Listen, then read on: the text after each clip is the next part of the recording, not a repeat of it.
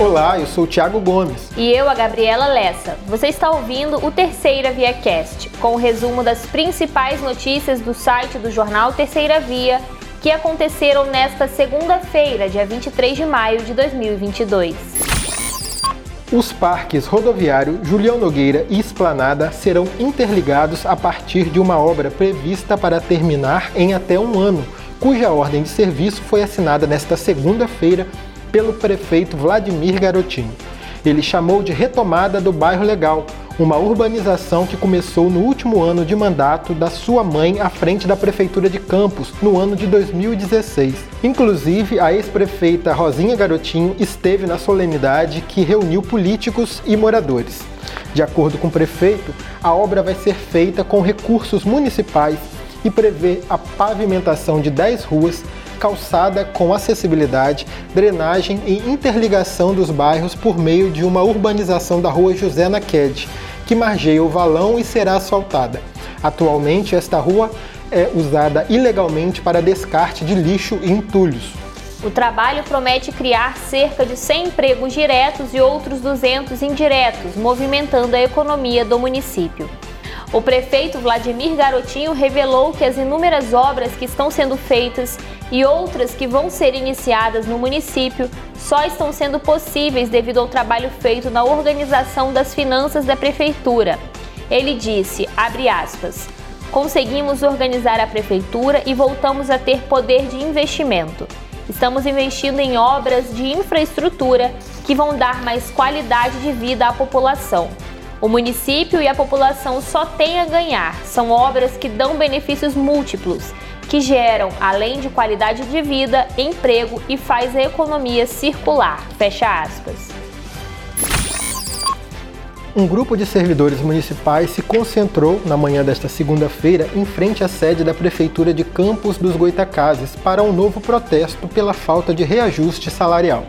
A manifestação marca o sétimo dia de paralisação iniciada no dia 17. De acordo com o Sindicato dos Profissionais Servidores Públicos Municipais, o CIPROSEP, o ato foi reforçado com a adesão de mais profissionais da educação ao movimento. Outro protesto, durante a manhã, foi promovido por um grupo de marisqueiras do Farol de São Tomé, elas alegam não terem recebido pagamento da prefeitura referente ao período de defesa do ano de 2022. A prefeitura informou por meio de nota, que em várias reuniões com o sindicato deixou claro que o reajuste não seria possível neste momento em virtude das limitações impostas pelo termo de ajustamento de gestão firmado com o Tribunal de Contas do Estado do Rio, o TCE-RJ, que impede o município de aumentar despesas com a folha de pagamento utilizando recurso dos royalties. Também em nota, a Prefeitura informou que esteve e está aberta ao diálogo com a categoria e que, além disso, a Secretaria Municipal de Agricultura, Pesca e Pecuária tem uma equipe atendendo as marisqueiras para orientá-las como garantir os direitos. O corpo encontrado por populares no Valão da Penha nesta segunda-feira foi identificado como da idosa Nelly Soares de Souza, de 76 anos, que estava desaparecida desde a última quinta-feira, dia 19. A delegada da 134 Delegacia de Polícia do Centro de Campos, Natália Patrão, chegou a mobilizar a imprensa local neste sábado na tentativa de encontrar a idosa, que trabalhava há mais de 30 anos na casa de um familiar dela e estava desaparecida há mais de 48 horas. O Corpo de Bombeiros foi acionado por volta das 7 horas da manhã desta segunda e o corpo foi removido para o IML local. A família da idosa esteve no IML nesta tarde e fez o reconhecimento do corpo. A causa da morte e detalhes do desaparecimento ainda não foram divulgados pela polícia. Após ficarem mais de 50 dias com as atividades paralisadas devido à greve nacional, as agências do Instituto Nacional de Seguridade Social, INSS, de Campos voltaram a funcionar na manhã desta segunda. O funcionamento ainda é parcial, das 7 da manhã às 13 da tarde, e há uma previsão de funcionamento completo a partir de terça-feira, dia 23, mediante assinatura do decreto confirmando as novas medidas. No início da greve, os grevistas reivindicavam recursos públicos para o órgão reposição salarial, de quase 20% e melhoria nas condições de trabalho. Após receberem propostas do governo com melhorias para a classe, foi decidido que as atividades voltariam após a assinatura do decreto, que tem previsão de ser assinado ainda nesta segunda. Assim como o aparelho celular, o fone de ouvido se tornou uma das principais companhias para o dia a dia, sendo normalmente levado para todos os lugares. Entretanto, especialistas alertam: esses dispositivos queridinhos, principalmente entre crianças e jovens, podem causar problemas auditivos. Segundo o otorrinolaringologista Ronei Luvan, não há problema em usar o fone de ouvido. A questão é o uso inadequado dele, o que é comum entre os usuários que normalmente não só utilizam muitas horas seguidas, como também em um volume mais alto do que os ouvidos podem suportar de maneira saudável. O especialista explica que o limite seguro de som contínuo para o ouvido é de 75 decibéis, o que corresponde a metade do nível de regulagem da maioria dos fones. O ex-governador de São Paulo, João Dória, do PSDB, anunciou a desistência de sua pré-candidatura à presidência. Dória enfrentava resistências internas no PSDB e de partidos da terceira via, disse o ex-pré-candidato. Abre aspas. Para as eleições deste ano, me retiro da disputa com o coração ferido, mas com a alma leve.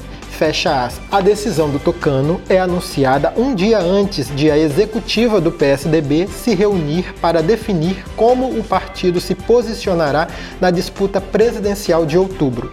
No encontro desta segunda-feira, a cúpula tucana reforçou o pedido para Dória retirar a candidatura para consolidar o nome da senadora Simone Tebet, MDB, como candidata da terceira via.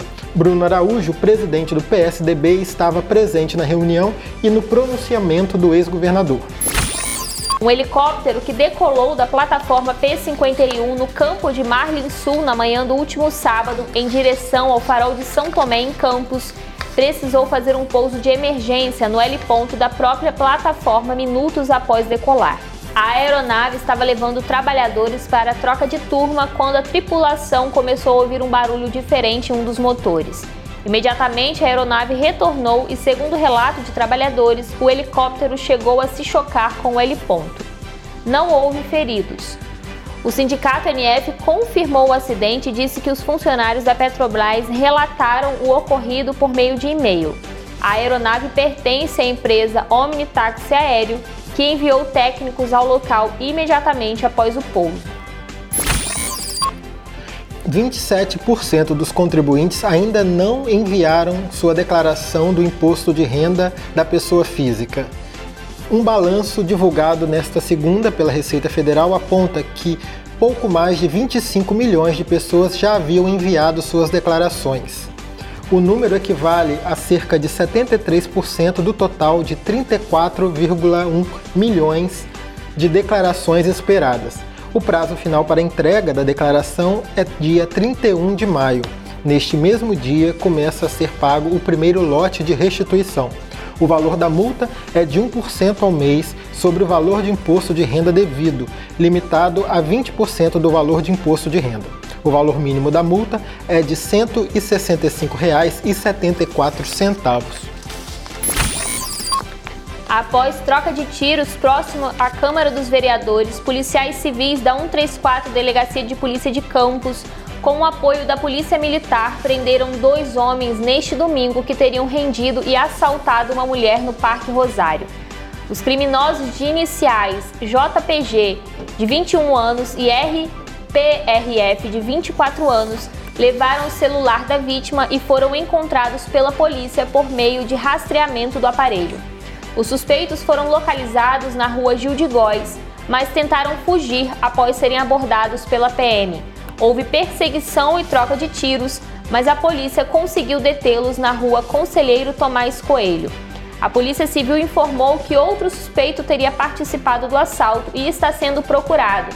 E os três são suspeitos de participação de diversos assaltos em Campos, sendo que o homem de 21 anos já possui 10 anotações criminais na área da 145DP em São João da Barra e o de 24 anos possui 16 anotações criminais, somando as da 145DP da 146DP em Guarulhos e da 134DP no centro de Campos. O caso foi registrado na 134DP. E estas foram as principais notícias do dia. Quer saber mais detalhes sobre estes e outros assuntos? Acesse nosso site, o jornalterceiravia.com.br e também as nossas redes sociais. Te esperamos aqui para o próximo Terceira Via Cast.